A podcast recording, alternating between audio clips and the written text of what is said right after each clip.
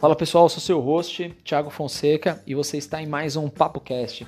Se é a sua primeira vez aqui e não faz ideia do que eu estou falando, é o seguinte: o Papo Cast é um quadro onde eu sempre trago alguém do mundo empresarial que está fazendo algo diferenciado que possa contribuir com a gente aqui, trazendo insights, experiências, conhecimento puro de campo de batalha. Então, são entrevistas com muito conteúdo. Confere aí que o episódio de hoje ficou muito legal.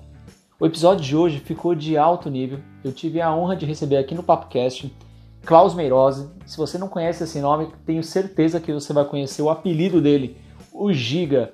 O Giga ele já passou por várias empresas no mercado, empresas que eu tenho certeza que você conhece ou até utiliza o serviço dela. E recentemente ele era sócio do Jerônimo Temer, é isso aí, sócio no IGT. Agora ele está numa nova jornada, ele contou tudo aqui pra gente. E se você está pensando em empreender ou está no campo de batalha empreendendo, você precisa curtir esse episódio, você vai ter muito insight. A gente passou por vários assuntos. Confere aí que ficou bem legal. Olá pessoal, sejam bem-vindos, sejam muito bem-vindas. Mais um Papo Cast hoje com uma participação especial, convidada aqui, ilustríssimo. Primeiro, te agradecer muito, Giga, por você ter aceito o meu convite. É, eu, como eu falo com o pessoal, eu agradeço antes, durante e depois, né? Vou ficar te mandando direct agradecendo, agradecendo, agradecendo. Não, mas brincadeira à parte. Cara, muito obrigado. É, realmente é importante para a gente ter uma pessoa que tem tanta experiência que nem você e poder dividir um pouquinho com a gente, com quem segue aqui o nosso podcast. Então, eu queria primeiro te agradecer e segundo te perguntar, se a gente tivesse que fazer uma revistinha número um, o primeiro gibi do Giga, dizendo assim, contando a história dele, como é que seria essa revistinha? Fala pra gente. Fala. Cara, foi muito bom. falar de gibi é um negócio, né? Te peguei isso. meu primeiro gibi, né? É, Tiago, eu acho que a grande lance é o seguinte, cara. Eu, eu trabalhei 10 anos no mercado de telecom. É, fiz a minha formação na área de telecom sempre em, na área financeira, dentro da área de financeira. E eu sempre fui o cara que fazia o link entre a área financeira e o mundo da operação. Então, em telecom, eu era o cara que falava com o time de TI, os, os engenheiros. Então, eu sempre fui muito cara de finanças falando de processos. Depois eu passei por quando eu saí de telecom, fui para Sul América, comprei e vendi empresas, eu era M&A, né? Fazia fusões e aquisições. Caramba. em relações com investidores. Rodei o mundo fazendo roadshow, apresentando a empresa e a Sul América para investidor lá fora. É, depois eu saí da, da Sul América, fui para Estácio, fui diretor de planejamento estratégico da Estácio, então ajudei a Estácio a chegar a um pedaço de onde ela está hoje, apesar dela ter mudado até os, os acionistas. Mudou muito. É, e depois da Estácio, cara, eu fui para um lugar onde um dos lugares onde eu achei mais legal trabalhar, que foi no esporte interativo. Eu virei sócio do canal, uh, e a gente montou um baita, um baita canal de esporte. Né? A gente... Tem que ver, ver a paixão pelo esporte, que eu sei que você gosta muito, você deixa até já explícito lá a sua paixão pelo esporte. É. daí. Na verdade, na verdade, eu sou ex-atleta, né? Eu joguei basquete durante 12 anos. Eu fui profissional de basquete, não era lá dos melhores, mas joguei profissionalmente. A minha paixão de esporte vem desde moleque. E, mas aí eu conseguia voltar depois, voltei depois de burro velho, a juntar a minha paixão de esporte com o meu, meu conhecimento profissional na área de finanças e tal, e eu virei CFO do esporte interativo, né, diretor financeiro é, do esporte interativo aqui, é, é, quando eu entrei de sócio. E aí a gente brigou de frente, bateu de frente com a Globo, bateu de frente, compôs os direitos das Liga do, da, da Liga dos Campeões, que estava na mão da ESPN durante 25 anos. Era um barulho danado. Barulho danado. A gente comprou os direitos do Brasileirão, de um monte de clubes. Nesse meio tempo, a gente trouxe um sócio para ajudar, que foi a Turner, é, que é dona da CNN, do Cartoon, enfim, de vários canais TNT, Space. A gente trouxe eles como parceiros, sócios, e depois a gente vendeu 100% a operação para eles. Então, eu deixei de ser dono, passei, aí eu estava pronto para ser mandado embora, né? Porque geralmente quando o gringo vem e compra, bota o financeiro, a primeira coisa que ele faz é troca o dono do cofre. Você pegou a caixinha de papelão e o porta-retrato, já começou por é, Exatamente. Eu tava crente, crente que isso ia acontecer. E aí, para minha sorte, o trabalho, na verdade, eu acho que aconteceu, eles me convidaram para ficar como diretor financeiro aqui no Brasil. Pô, que legal. Então, eu fiquei como diretor da Turner aqui durante um tempo. Mas depois que você vira empreendedor, a vontade de responder para 10 níveis nos Estados Unidos e voltar é. Bicho, eu, comprar, eu quero comprar um palito. Aí eu voltava. E... Quero colocar uma coca aqui, já era. É, não, então, obviamente, e não é porque eles não queriam, é porque são os é natural. É natural. Nacional, enorme e tal. E aquilo perdeu um pouco do sentido para mim. E aí eu resolvi sair, recebi uma proposta do Grupo Globo. É, passei um ano no Grupo Globo, de, eu fui, era o diretor de, de financeiro e de serviços do grupo do Globo para mídia impressa. Fiquei lá durante um ano também é, e eu não me adaptei é, a. De novo, eu acho que o problema era o mesmo, né? Eu continuava numa grande corporação e o meu negócio era. Tradicional, e o negócio era. É, eu queria. Como é que eu gostava daquilo no, do empreendedorismo, né? De poder fazer, agitar, fazer mudanças. Total. E aí, aí eu recebi um convite de um amigo meu, Jerônimo, para me tornar sócio do IGT, no Instituto Jerônimo Temo de Coaching. E eu topei. Então eu virei sócio do IGT, fiquei como sócio do IGT durante três anos, dois anos e oito meses, nove meses praticamente. E foi uma experiência incrível. Só que eu morava no Rio e o IGT ficava em Vila Velha. Putz. E aí eu fiquei durante um ano na ponte aérea, minha família aqui e eu lá. Só que, só que a, ele, a, o IGT lá e eu ainda tinha os eventos no final de semana. Então, eu no primeiro ano eu, eu fiquei 165 noites fora de casa. Nossa. E eu falei, não dá, bicho, não dá. E aí, aí eu e minha mulher, a gente resolveu levar meus filhos e a gente ir para Vila Velha. Aí a gente passou um ano lá, a gente não se adaptou. Aí logo desistimos. E aí voltamos. Só que nessa não dá para eu continuar de sócio do IGT, trabalhando à distância, nessa, nesse nível, com nível de relação e importância que, que eu tinha para a companhia. E foi muito legal. Eu fiz o IGT, eu ajudei o IGT a crescer mais do que dobrar o seu faturamento em dois anos e meio, né? É, vocês foi muito uma disparada, é, disparada incrível. E crescendo, crescendo, crescendo, dobrando. Crescendo, crescendo, crescendo, foi incrível. Só que chegou um momento que não dava mais, eu resolvi voltar para o Rio de Janeiro. Foi no início desse ano, ano de 2020. Em janeiro eu voltei e eu e o Jerônimo mudamos a nossa relação. Então eu agora não sou mais sócio do GT, mas eu continuo dentro do GT, eu sou o consultor do GT. E, só que a minha relação mudou. É, e eu falo tanto com o Jerônimo quanto eu falava antes. Só que agora eu resolvi fazer a carreira solo, né? Então eu montei o meu negócio. Legal. Então, hoje eu tenho uma consultoria chamada True Giant, né? Para quem conhece, é o gigante, né? O gigante. É, eu já chamo de giga, assim, mas maior intimidade, né? É, Klaus Mairoso. Quem é o Klaus Mairoso? O Klaus Mairoso ninguém conhece, o gigante não conhece. Ah, o gigante, o gigante. Então eu montei uma empresa chamada True Giant, que é uma empresa voltada para ajudar pequenos, micro, pequeno e médios empreendedores a se tornarem gigantes, né? verdadeiros gigantes. Então, é, sou, tô, agora estou completando o terceiro mês nessa empreitada voo solo e estou muito feliz porque, cara, em três meses eu já consegui fazer o negócio virar, rodar, virar. Já tenho bastante cliente, a coisa está acontecendo. É, o meu cliente número um é o IGT, é o primeiro. E é um baita é, case de sucesso, né? Ele, ele meio que abre portas. Né? Exatamente, baita case de sucesso e nesse, nesse meio do caminho aí já consegui um monte de cliente, enfim, agora eu tô um negócio firme e não trabalho para ninguém, trabalho para mim. Então eu tenho um, próprio, é um negócio pior, próprio né? agora para ajudar pequenos e médios empresários.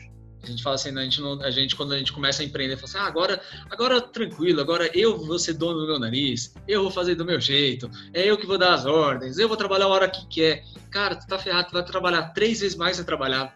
Vai ouvir a ordem de Deus e o mundo vai falar na sua orelha. Cara, é muito, muito maluco, né? É... É, isso, é, isso, é bom até a primeira página, né? Na segunda, quando você tem que é. começar a fazer tudo. E no início até dá para fazer porque você está começando e aí tem pouco cliente, aí dá tempo de fazer tudo. Daqui a pouco você entra na. Se tudo der certo, você entra no, no mundo que a coisa começa a girar normalmente, daqui a pouco você já não tem tempo mais para nada. Então, Exato. hoje eu mal almocei. Ah, então, então você já está tá no caminho, tá, tá, tá bem nessa. E sabe, Giga, uma coisa que me veio agora é que você falou num ponto, puxou, eu vou puxar uma âncora aí. A gente fala um pouquinho sobre o empre, empreender, né, o ato de empreender. E ultimamente eles colocaram o empreendedorismo num patamar, num palco de glamour tão grande, como se fosse uma atividade altamente glamurosa, que a gente explicou aqui, que fosse alguma coisa extremamente maravilhoso, super tranquilo, não que não seja bom, mas as pessoas não falam um pouquinho do desafio de empreender. E agora você, está, você teve sempre essa, é, essa, a gente fala assim, esse bichinho, né, que fica dentro de nós, né? E, e, eu queria ter um pouquinho da sua visão, porque você basicamente, pelo que entendi de toda a sua trajetória, você passou por grandes empresas, por, por empresas enormes, e empreendeu também sozinho.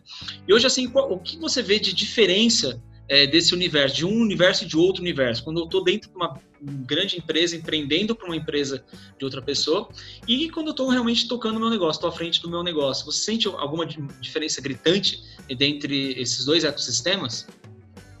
Não, acho que não. É, acho que, assim, quais são as diferenças hoje, até dando consultoria, que eu sinto, né? É bala.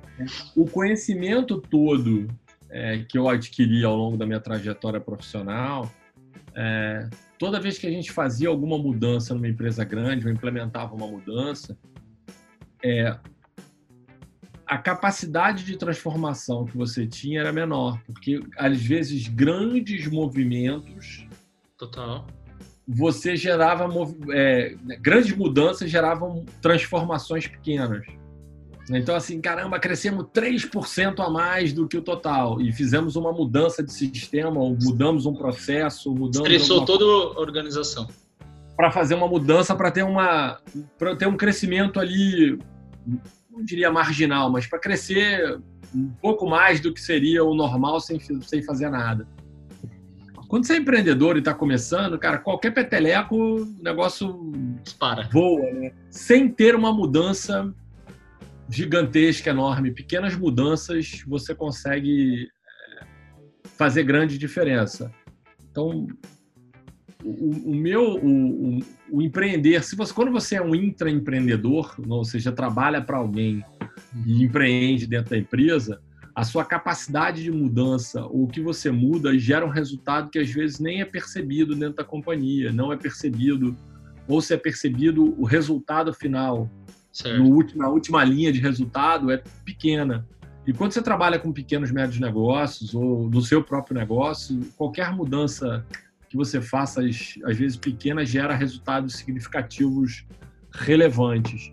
Então, o que eu acho mais legal, para fechar essa conversa, o que eu acho mais legal é, cara, você consegue gerar muita transformação, você consegue ver muita mudança com pouca coisa. Pô, Isso legal. dá uma satisfação pessoal para você, empreendedor, que é fantástica, né? Então, é, e você nota com os empreendedores que eu estou trabalhando que eles ficam muito felizes, né? Assim, o empreendedor fica muito feliz com a capacidade que ele tem às vezes de, caramba, conseguir fechar mais cinco, seis clientes e, e isso gera para ele uma satisfação muito grande. Então, é, eu acho que empreender é uma, não é para todo mundo. É, tem, que, tem, que ter estômago. É, tem gente que nasceu para trabalhar no funcionalismo público e ser intraempreendedor tá dentro bem funcionalismo público, né? As pessoas acham que tem, ah, eu não posso empreender se eu sou funcionário público, não pode. Claro que pode. Tem tanto funcionário público. A gente está precisando, a gente precisa de pessoas que gostem de é. trabalhar no funcionalismo público e que gostem de fazer aquilo e que consigam mudar o funcionalismo público é, para a gente ter serviços melhores prestados à população. É, mas tem gente que não gosta de sofrer. É, eu pego a minha esposa. Minha esposa não gosta. Ela, assim, nesse, claramente ela tem nervosismo de ter negócio. Não, mas e o caixa? E como é que tá? né? Daí, né? E é normal, né? Não é para todo mundo. Então, hum. é, você tem que aprender a lidar com isso, né? Cara, e é, e é, isso, é isso mesmo. Eu acho que não tem nada de errado. Vocês são perfis e tá tudo bem. E, mas independente do que for, você tem. É, eu acho que existe uma, um ponto que divide que é literalmente onde é a responsabilidade da, da pessoa que está dentro da organização e da organização por si só promover um bom ecossistema para que aquela pessoa é, dê o seu melhor. Né? Então a gente vê, acho que esse como um dos maiores problemas em relacionamento dentro das organizações, que vai gerando uma série de, de problemas em matéria de é, ruídos, dores de cabeça, indenições, rotatividade, turnover, é, enfim, a, a, coisa vai acontecendo por esse caminho que ela vai desandando. E agora você falando da questão do crescimento, da parte dos empreendedores, como é importante que qualquer peteleco, é, vou utilizar esse exemplo, já tomei como, já, já é meu, já. É qualquer, beleza, qualquer peteleco é, realmente é, já dá um estrago e a empresa cresce. Agora, no seu ponto de vista, até que, que você é uma pessoa que tem muito conhecimento disso, quais são os perigos de um crescimento muito rápido?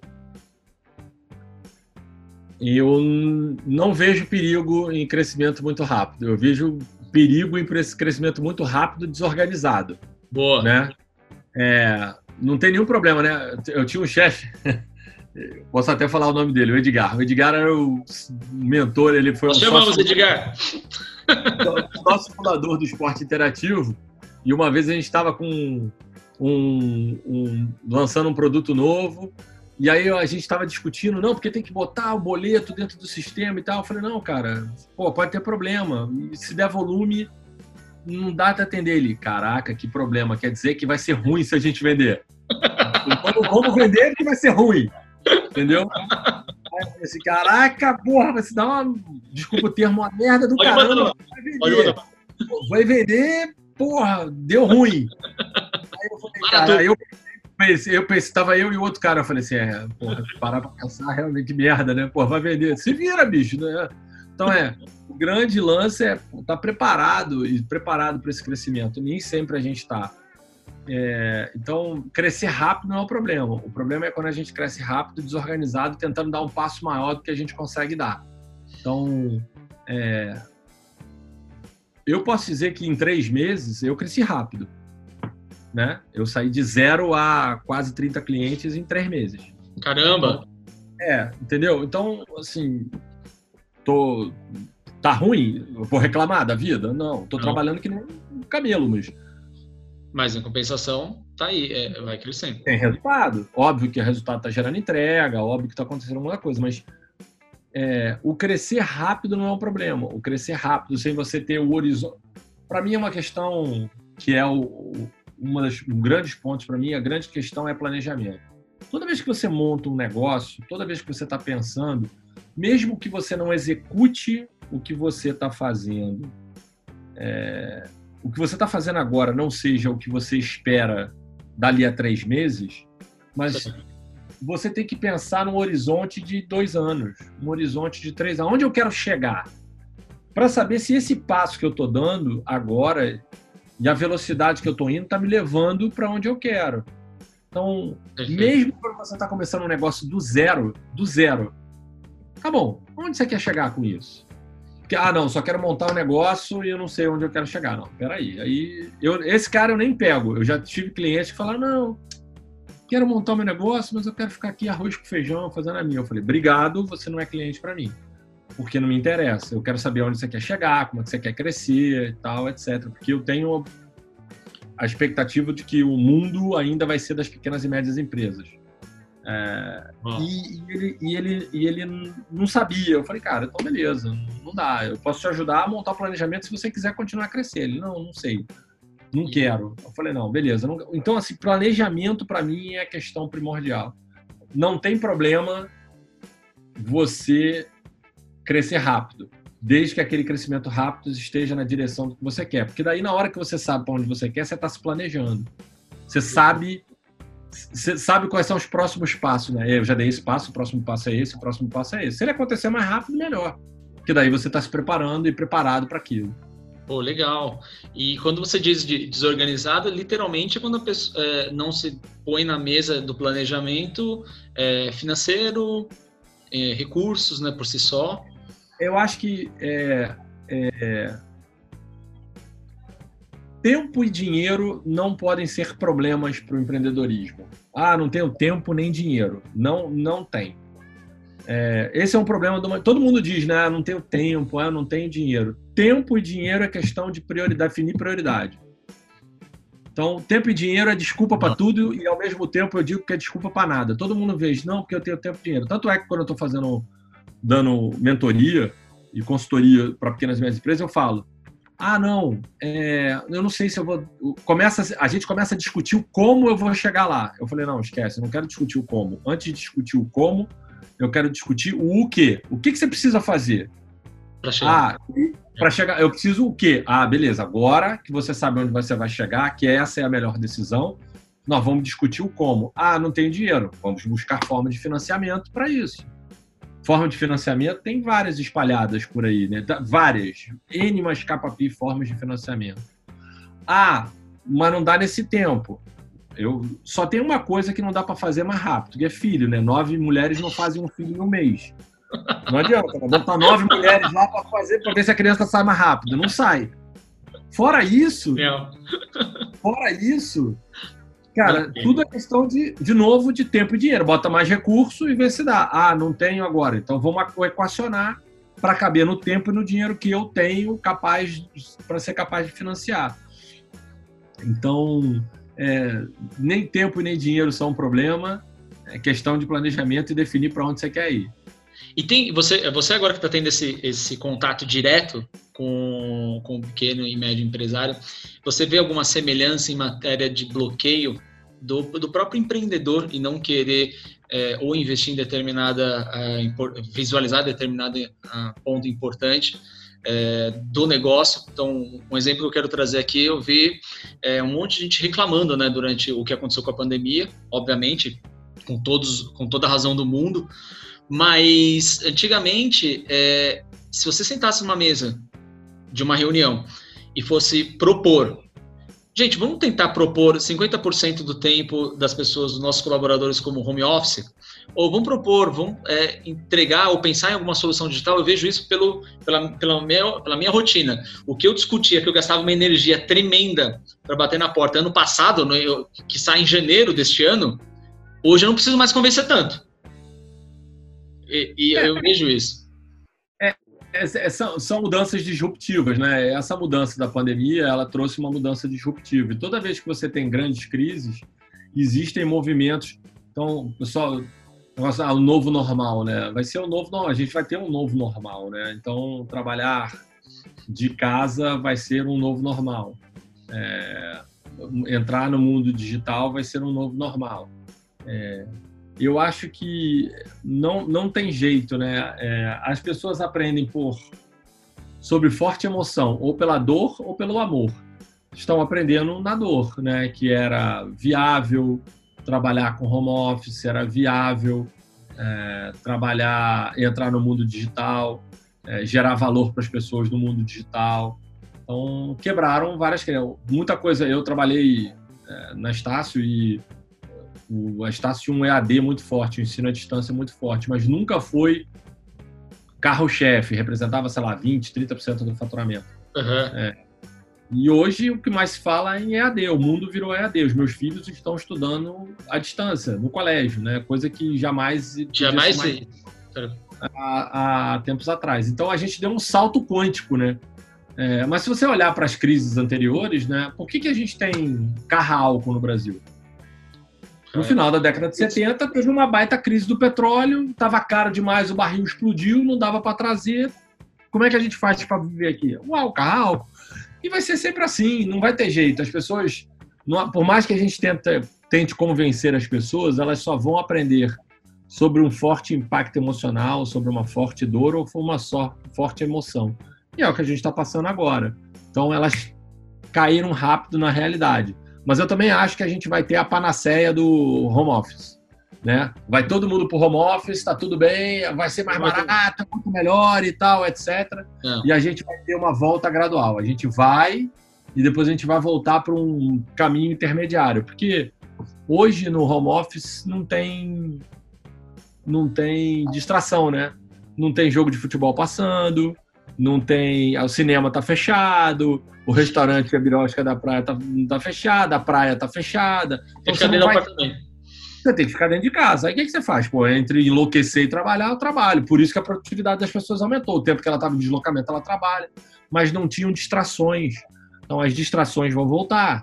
Então eu acho que é, a gente vai ter um. A gente vai ser um pendular a gente agora veio para o extremo oposto, onde o home office é a solução para todos os problemas. Total. Antes a gente não queria home office, agora a gente quer home office. Agora a gente vai pendular, a gente vai voltar para um caminho onde o home office é uma solução ótima, mas não é para todo mundo e não é para todas as funções Perfeito. e tal, etc. Então, é, vai, vai pendular, né? Então. Perfeito, faz, to, faz todo sentido o que você está dizendo. Quando a gente fala até de ah, é, agora vai ser, agora vai, a gente tem mania do agora vai ser assim, agora vai ser sempre assim. É, e coloca, a gente deu uma prostituída na palavra sempre, né? Agora vai ser sempre assim. Não, não vai ser sempre assim. É o que você falou. Eu entendo que tem negócios que eles são muito mais favoráveis a esse processo. Nada quebra a interação humana. Acho que, na minha opinião, nada quebra a interação humana. Ela é muito importante para a construção, evolução, relacionamento. É, eu acho que a interação humana vai passar por um momento de. Para você justificar, por exemplo, né, é, cursos de formação em coaching, para pegar o caso recente do IGT. No tá. IGT, as formações eram só presenciais, elas agora são online. É, a gente, eu acho que vai ter também um, um pêndulo, porque tem uma hora que é muito legal você ter a experiência. Assim, o, presen o presencial vai ter que. Se é só para cuspir como a gente dizia no colégio, online. Agora, vai ter uma experiência? Vai é. ter alguma coisa diferente? Aí, beleza. Aí você vai pro, pro presencial. E aí vai ser insubstituível. Então, eventos presenciais vão necessariamente obrigar a ter uma experiência. Pega um caso de um jogo de futebol. É a mesma coisa. Você podia assistir o jogo de futebol em casa. Por que, que você vai para o estádio? Porque a experiência do jogo de futebol é outra. Você vai lá para ter uma experiência outra, sentar na arquibancada, torcer, gritar, que nem um maluco. Então, é, a experiência é outra, né? Porque senão o nego não gastava o dinheiro que gasta para ir para um jogo de final de Copa do Mundo. Total, e, e, é uma fortuna. E eu vejo assim, a, a questão que a gente. Até o, o Acho que foi o Guilherme Benchmark que postou isso há um, há um tempinho atrás mas é muito interessante esse conceito, porque é o seguinte, eu vejo que as pessoas elas brigam tanto para saber, ah, o que, que vai ser, o que, que não vai ser, e fica nessa, nessa briga, né? Nesse mimimi. Ah, não vai ser, isso aqui vai funcionar, isso aqui não vai funcionar. E, na verdade, ele a, a, a par, é, para de olhar o que está acontecendo, se adaptar rapidamente e, e, aproveitar por isso. Então, acho que, por exemplo, eu, eu, pô, é, eu vejo, uh, eu tenho uma série de clientes que eles falam muito nesse sentido, mas, pô, mas eu nunca fiz assim. Fala, beleza, eu entendo que você nunca fez assim. Mas Ótima o mundo também não foi igual. É uma puta oportunidade. O mundo não foi igual. Então, se você continuar fazendo o que você sempre fez com o mundo que não é mais o mesmo, não vai funcionar. Não, não vai. É, é, muito simples, a equação é simples, mas é difícil de colocar isso na cabeça, principalmente eu acho que do pequeno e médio empresário. É, mas você sabe que esse, esse pequeno e médio empresário, ele, ele já te, ele está, principalmente nessa época agora, durante a pandemia, ele está muito mais suscetível a fazer é, coisas diferentes. Uhum. Por quê? Porque ele está com a corda no pescoço, ou então ele está vendo que precisa inovar e tal. Eu acho que é, esses pequenos e médios empreendedores agora eles vão aprender para sempre, né? É como se eles tivessem sido machucados. Machucou e ali ele mordeu, tomou a vacina. Ele agora vai olhar para as próximas mudanças que forem sugeridas pelo mercado com outros olhos. Ó, pode vir uma outra pandemia. Ó, pode vir uma outra crise. Ó, pode vir ele. Opa, peraí, deixa eu me ajeitar na cadeira aqui que eu não posso deixar isso acontecer de novo. Então, como é que eu estou preparado para isso? Obviamente não é todo mundo, mas grande parte vai aprender com alguma coisa com isso.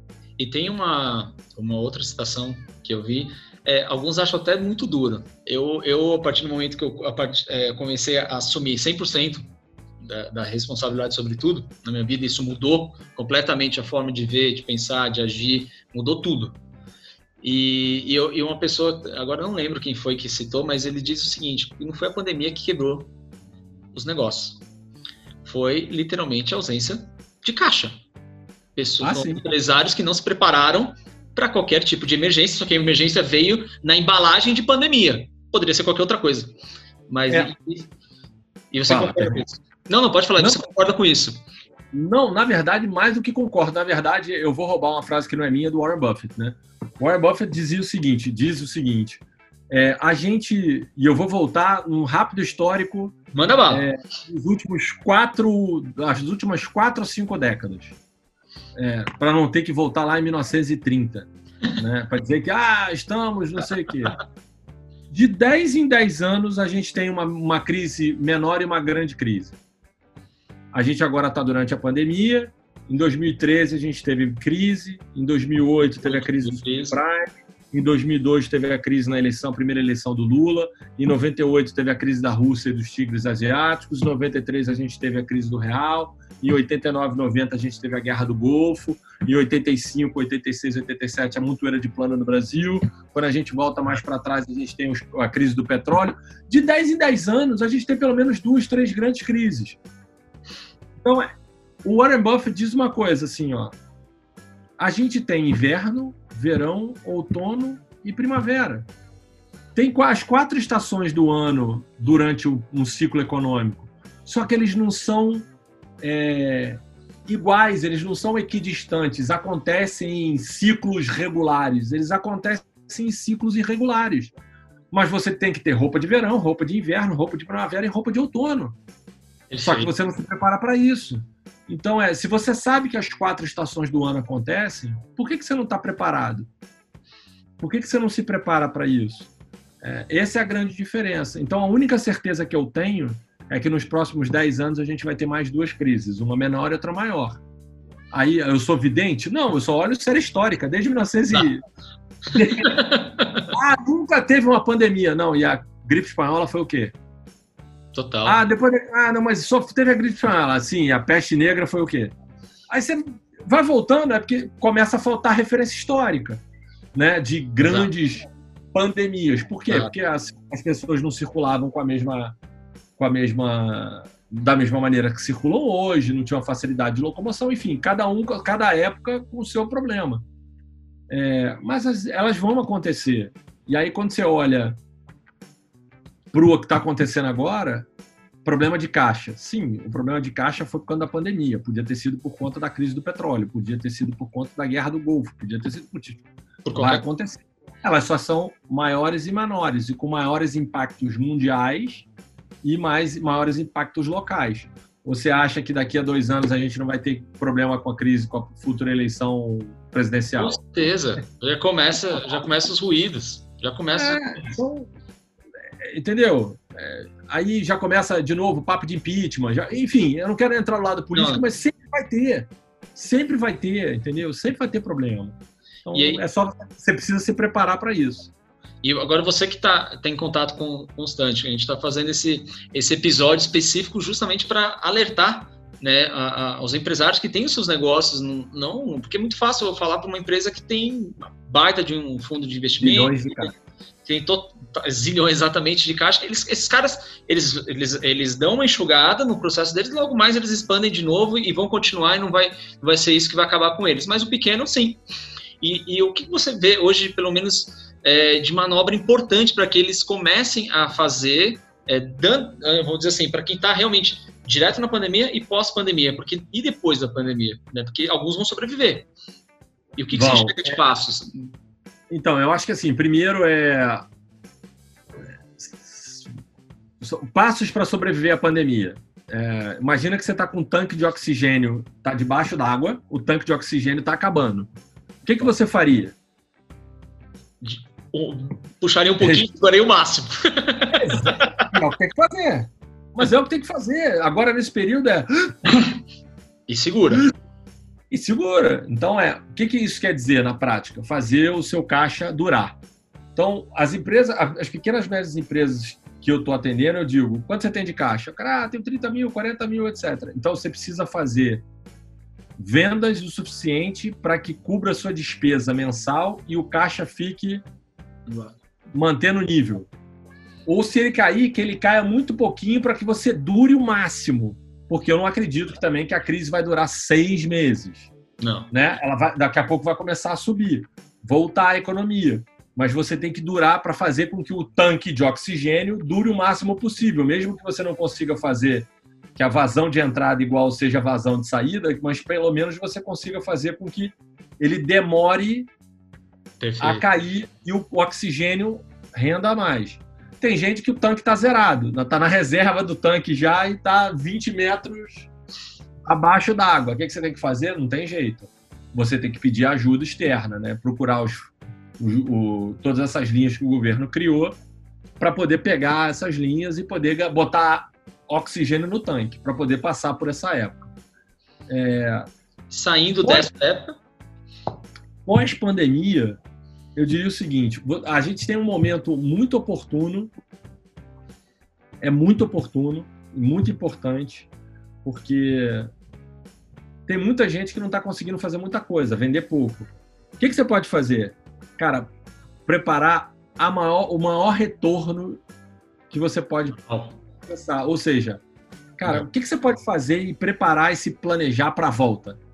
Pode ser que você não consiga vender muito mais do que você vendia, ou vender até menos. Na verdade, muito provavelmente você vai ter que vender menos. Mas se você estiver planejado e fizer uma boa volta da crise, a chance que você tem de recuperar o caixa, inchá-lo e sobreviver mais tempo até que a economia se restabeleça é, é a melhor coisa. Então, o que eu faria é: que que você, quanto tempo você está investindo no seu dia a dia hoje para preparar o retorno? Porque se você está achando que vai retornar igual, está ledo engano. Não vai retornar igual. Eu tenho uma outra metáfora que eu gosto de usar é que a economia desce de elevador e sobe de escada. E nesse caso, nesse caso a economia desceu do elevador, está no poço. Ela despencou, então, né? É, despencou, está lá embaixo, está no poço. Então você tem que sair do poço primeiro, para depois chegar no nível do térreo para começar a pegar a escada.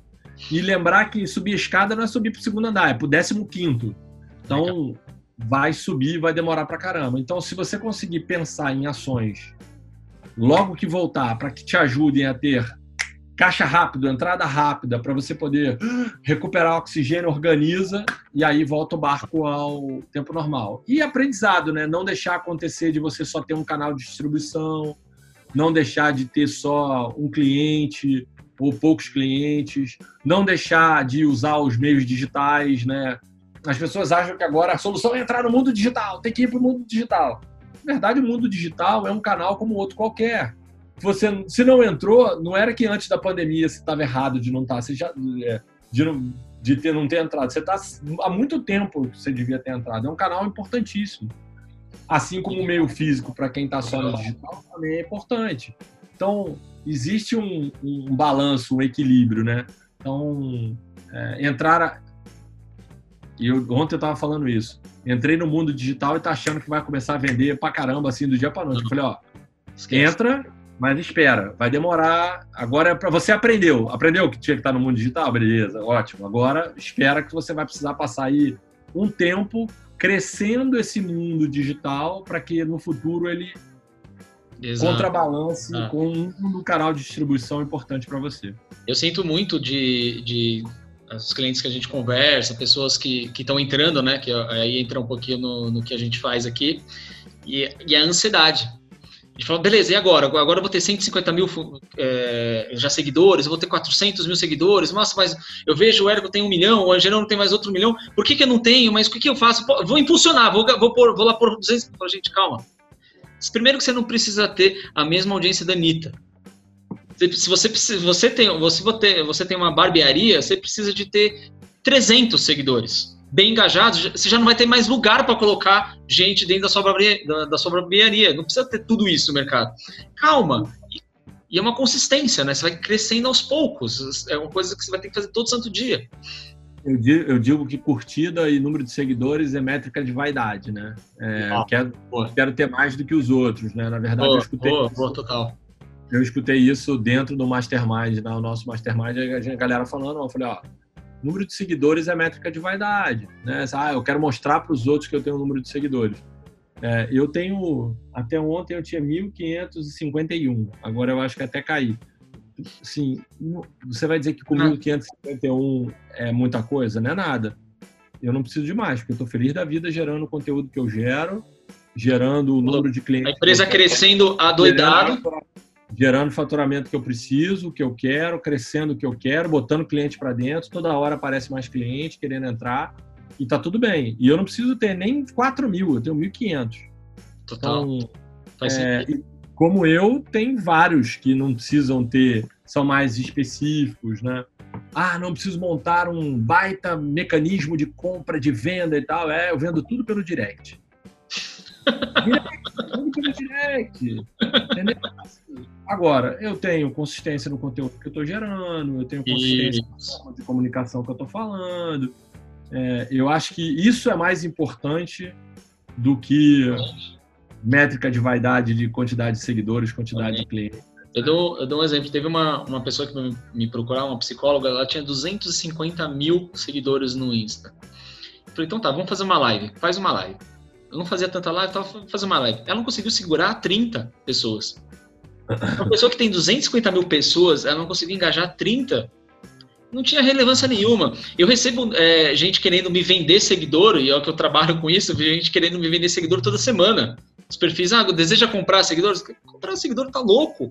E eu recomendo, pelo amor de Deus, nunca façam isso. Nunca comprem seguidores, pelo amor de Deus. Não, eu faço as minhas livezinhas ali com os meus amigos, fazendo, dando batendo 45, 55. Tá ótimo, cara. E não é exatamente, não, não é isso. O, importante é quantos daquilo você precisa. Tá Quanto você precisa para engajar? Ah, para resolver, tomar um negócio, eu preciso de duas pessoas batendo martelo no que eu fizer, no meu conteúdo. Beleza, tá ótimo. É, a questão é, é justamente o que você falou, é uma métrica de vaidade. E eu vejo muita gente gerando uma ansiedade absurda, justamente por causa disso, dessa tal métrica da vaidade. Você, é importante, é, conforme você for claro. crescendo, vai se tornando mais relevante. Você vai crescer mais. Eu, por exemplo, se quiser escalar o meu negócio mais do que eu estou escalando agora, não é para agora, mas nos próximos seis meses, 12 meses, vai começar a tornar importante eu aumentar a minha base de seguidores para ter mais gente envolvida. É, é, mas isso não é para agora, é para frente. Então aí eu começo a pensar nisso. Fora isso, não tenho nenhuma preocupação com isso. Minha filha que fica mais preocupada. Ela, papai, você perdeu três seguidores hoje. é um problema. Aí o dia que eu ganhei 15, Fiz uma live outro dia, eu ganhei 15. Papai, você ganhou 15, ganhou 15. Eu falei, bom, beleza. Essa, essa live foi. É. É Mas total, Giga. A gente está chegando pro, pro final do nosso bate-papo. Já tomei demais o seu tempo. Nada, imagina, cara. Foi ótimo. Cara, antes de ir, eu tenho um, uma pergunta, que, que, era, que era aquela clichêzona. Clichêzona de total que todo mundo faz, mas é, eu acho ela tão importante. Agora, falando sério, brinco que ela é clichê porque se, é, se eu tivesse os meus 18 anos e com o conhecimento de hoje. Mas, pô, essa é clichê todo mundo faz, mas ao mesmo tempo eu acho muito importante porque tem gente que está começando literalmente uma carreira agora. E, e o que a gente puder dar de conselhos é, eu acho que é legal. E se você, Giga, pudesse dar de conselho, tivesse seus 18 anos agora com o seu conhecimento, quais os primeiros passos que você daria? Então, cara, eu vou falar para você o que eu falo para os meus filhos, né? É, e eu falo para muita gente que eu acabo dando consultoria aqui e até recusei clientes quando a resposta foi errada, né? Uma é não faça, não faça as coisas por dinheiro, né? É, tira o dinheiro, tira o cifrão do bolso que ele vem tira o cifrão do olho que ele vem pro bolso, né? Eu aprendi essa frase com o Jerônimo e eu acho que ele aprendeu com o Vitor Damasio. Então, tira o cifrão do olho que ele vem pro bolso. Então, não pense em dinheiro. A pergunta que eu faço para as pessoas é assim, ó, para para pensar. Se você pudesse fazer uma coisa na sua vida que não dependesse de dinheiro, você vai ganhar quanto dinheiro quiser. 300 quaquilhões. O problema não é esse. O que você estaria fazendo? O que você gostaria de fazer nesse momento? Essa é o que você deveria fazer, é isso que você devia seguir, é essa carreira que você devia seguir. E a maior preocupação é naquilo que você resolveu fazer, gere valor. É. Sem pensar, gere valor, cara. Gere valor, gere valor, gere valor, gere valor, gere valor, gere valor, gere valor. Eu dou muita consultoria, eu faço um atendimento, né, para captar clientes. Eu, várias vezes eu trago o cliente, dou um atendimento e o cliente não fecha. Bicho, uhum. tem várias pessoas que me dizem, cara, só isso aqui já valeu demais para mim. Então eu faço um encontro e eu entrego tudo, gero valor, tudo que é possível e imaginável. Então, tudo que você pensar, faça primeiro com amor, com vontade, aquilo que você quer fazer. Não necessariamente todo mundo é obrigado a fazer alguma coisa. Ah, não, porque eu tenho que ser médico, eu tenho que ser. Escolha uma coisa que te dê vontade de fazer, que você tenha vontade de fazer, que queira fazer.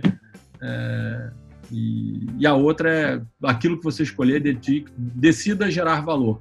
Pode ter certeza absoluta, certeza absoluta, por experiência própria, por experiência com os meus clientes, que tudo aquilo que você gerar de valor vai voltar para ah. você de alguma maneira. O universo vai te recompensar de alguma maneira. Pode ficar tranquilo. Que tranquilo. Que volta, né? isso, isso, está escrito é, no livro do Napoleão Hill, né? Quem pensa enriquece. É, é, a lei do universo. Tira, tira, pensa, pensa primeiro em gerar valor, em entregar valor, em contribuição, etc., que vai voltar para você de alguma maneira. Diga, Incrível, cara. Incrível mesmo. Obrigado mesmo de coração. Agora, quem quiser consumir um pouco mais dos seus conteúdos, onde você tá, qual rede social que te acha, fala site, cara. Aqui, ó, tá aberto para ti. O que, que você quiser Legal, falar, manda bala. No Instagram, arroba gigante.claus. É, eu tô no LinkedIn como Klaus Meirose, M-A-I-R-O-S-E, Klaus Meirose. Legal. É, também tô no Facebook como Klaus Meirose. São as três principais redes que eu alimento: LinkedIn, Facebook e Instagram. Mas eu diria que eu tenho um canal no Telegram, é, que o link está na bio do Instagram.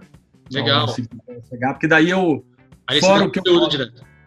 É, fora o que eu boto no Instagram e no LinkedIn, lá eu mando um áudio, faço um vídeo, eu, eu aprofundo o conteúdo que às vezes é, o LinkedIn, o, o, Instagram, o Facebook não permitem, né? Por, por questões de formato. Faz sentido. No Telegram eu acabo conseguindo é, ter um contato maior. De vez em quando eu faço uma pesquisa, pergunto sobre um tema específico que a galera quer responder e acabo.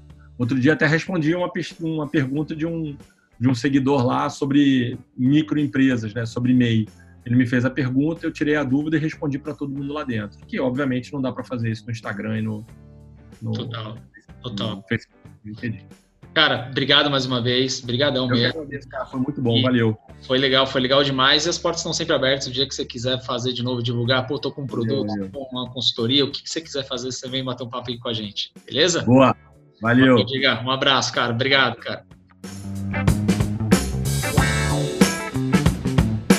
É isso aí, pessoal. Esse foi o PapoCast de hoje. Espero muito que tenha agregado valor para você de alguma forma e que tenha te ajudado a dar um primeiro passo para levar a sua carreira e o seu negócio para um próximo nível. Significaria demais para mim saber se realmente você está gostando do nosso conteúdo, se você tem sugestões de novas pautas de conteúdo, ou quem sabe até pessoas para a gente trazer aqui, fazer esse bate-papo e conseguir arrancar o máximo de informação delas. Legal? Então, como fazer? Simples. Vai lá na nossa rede social, é 9001digital. Pode ser o Instagram, LinkedIn, Facebook, qualquer uma das redes sociais, Twitter. Nós estamos em todas elas vai lá e deixa o seu comentário que eu farei questão de ler, responder e interagir contigo, tá bom? Então, esse foi o episódio de hoje, a gente se vê no próximo episódio.